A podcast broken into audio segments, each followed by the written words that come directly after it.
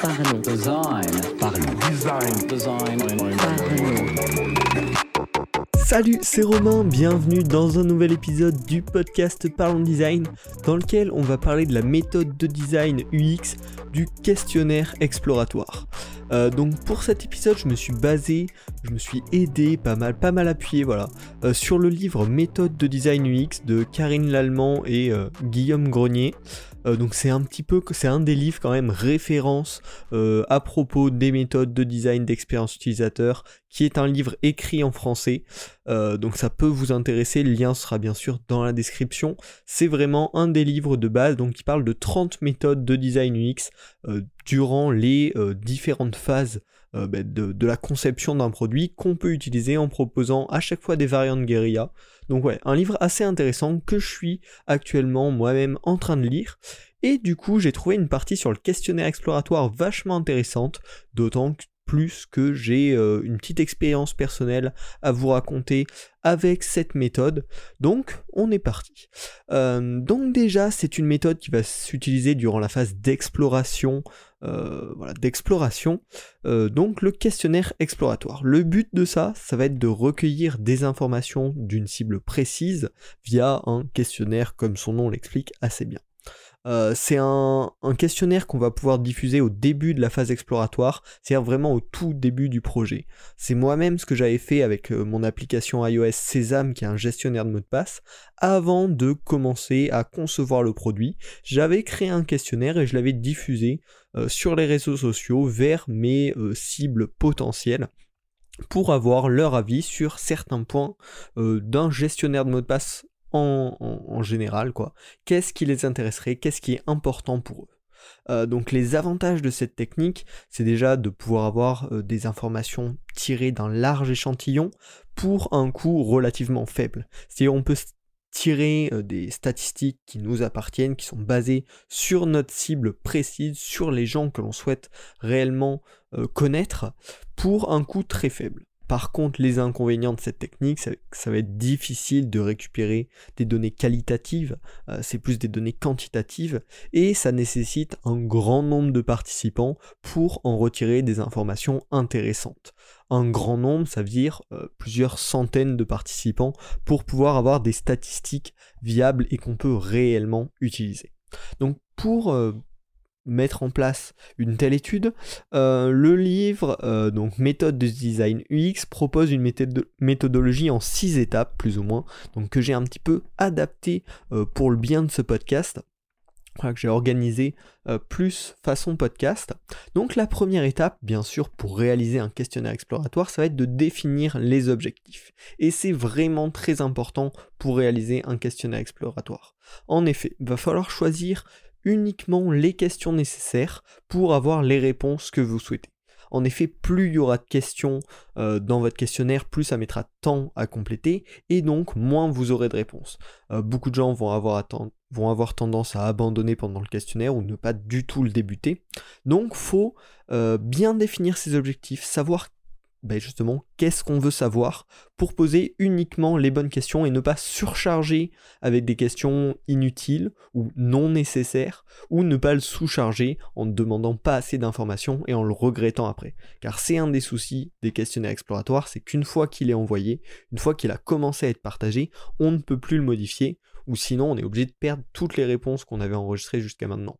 Euh, le, questionnaire, une fois qu'il est envoyé, tous les répondants doivent répondre aux mêmes questions, sinon la, valeur statistique à la fin sera bien évidemment faussée. Donc voilà, ça va être la première étape, vraiment sélectionner les sujets à aborder dans ce questionnaire. Donc ensuite, il va falloir bien sûr préparer ce questionnaire, avec une première partie d'introduction.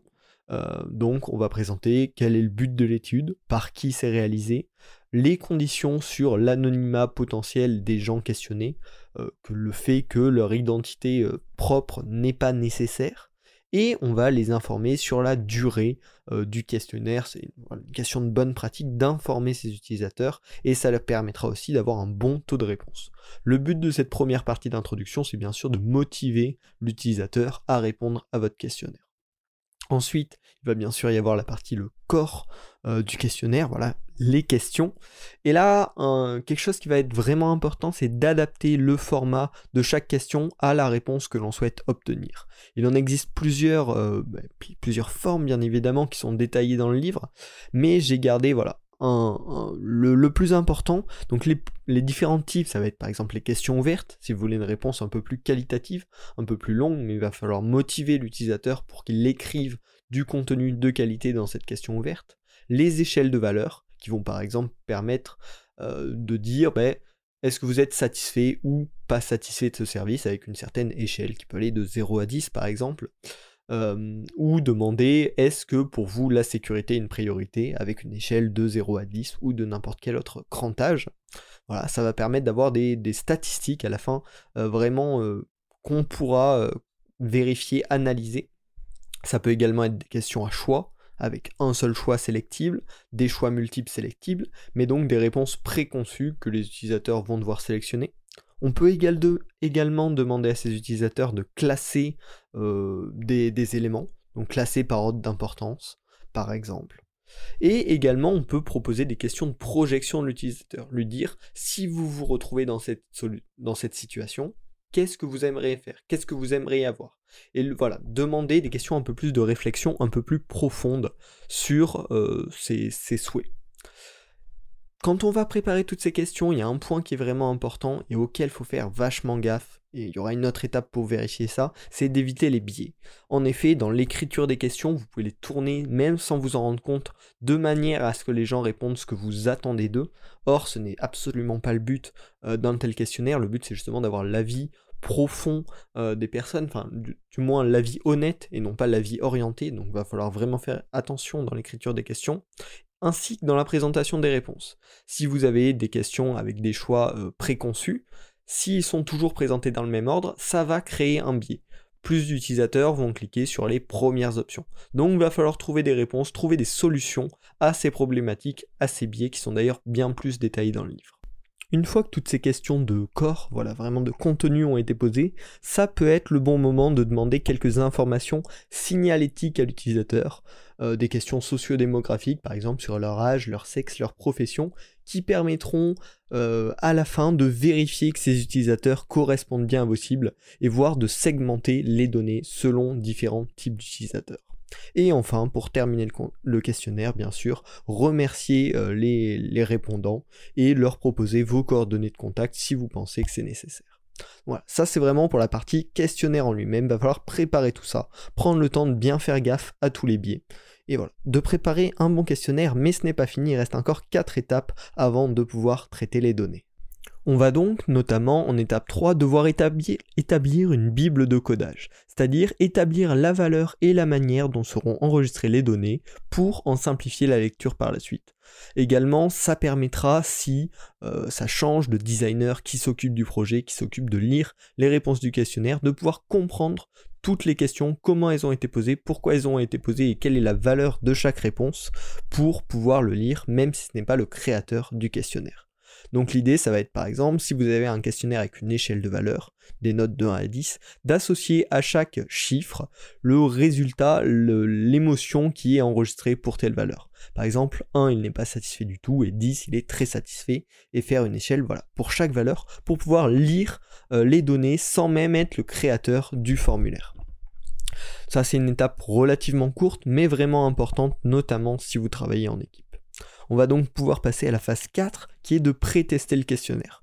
En effet, comme je vous l'ai dit plus tôt dans le podcast, euh, une fois que le questionnaire est envoyé, on ne peut plus le modifier. C'est pour ça qu'il est très important de pré-tester le questionnaire auprès de quelques utilisateurs, juste un petit nombre, pour vérifier notamment la compréhension des questions. Est-ce qu'elles sont bien formulées? Est-ce que l'utilisateur comprend tout simplement ce qu'on lui demande? Également, vous allez pouvoir à cette étape-là détecter les biais, si vous voyez que vos 4-5 utilisateurs test répondent de la même façon à une question ouverte, c'est probablement que la question est mal posée ou que la question est posée de manière à ce que ça les oriente dans une certaine direction. Donc vous pourrez retravailler ça. Et également, cette phase de pré-test va permettre de mesurer le temps de complétion du formulaire. Euh, ce que conseille euh, Karine Lallemand dans le livre, c'est qu'un questionnaire ne doit pas durer plus de 15 minutes. Donc voilà, c'est un chiffre comme ça qu'on vous conseille euh, de ne pas dépasser. Et donc vous allez pouvoir mesurer le temps que mettent vos utilisateurs test à remplir le questionnaire pour également pouvoir annoncer cette valeur à peu près dans l'introduction du questionnaire. Une fois que tout ceci est fait, vous allez bien sûr améliorer le questionnaire par rapport à ces tests et vous allez enfin pouvoir le diffuser, ce qui est important vers les bons participants. Donc va déjà falloir les filtrer dans la manière dont on diffuse le questionnaire et vous pourrez également les filtrer dans le questionnaire via quelques questions de vérification ou euh, via la dernière étape, les questions sur la personne en elle-même qui permettront de filtrer les utilisateurs euh, bah, qui n'ont rien à faire tout simplement dans cette étude. Pour le diffuser, il y a bien sûr plusieurs moyens qu'il va falloir choisir avec précaution en fonction des utilisateurs cibles bien sûr. Donc ça peut être différents réseaux sociaux, des intranets si vous travaillez auprès euh, d'employés d'une entreprise, euh, sur un lieu. Euh, si vous faites une application pour la poste par exemple, ça peut être intéressant d'aller proposer ce questionnaire sur, euh, dans une poste directement. Vous pouvez également les envoyer par mail. Enfin, trouver la manière de la diffuser la plus adaptée euh, bah, aux personnes que vous souhaitez toucher. Euh, d'ailleurs, ça, j'en ai pas parlé depuis le début. On parle, on imagine souvent un questionnaire en ligne, mais il peut également se faire sous différentes formes. Par papier, si c'est notamment pour des personnes plus âgées, moins à l'aise avec bah, les ordinateurs, etc.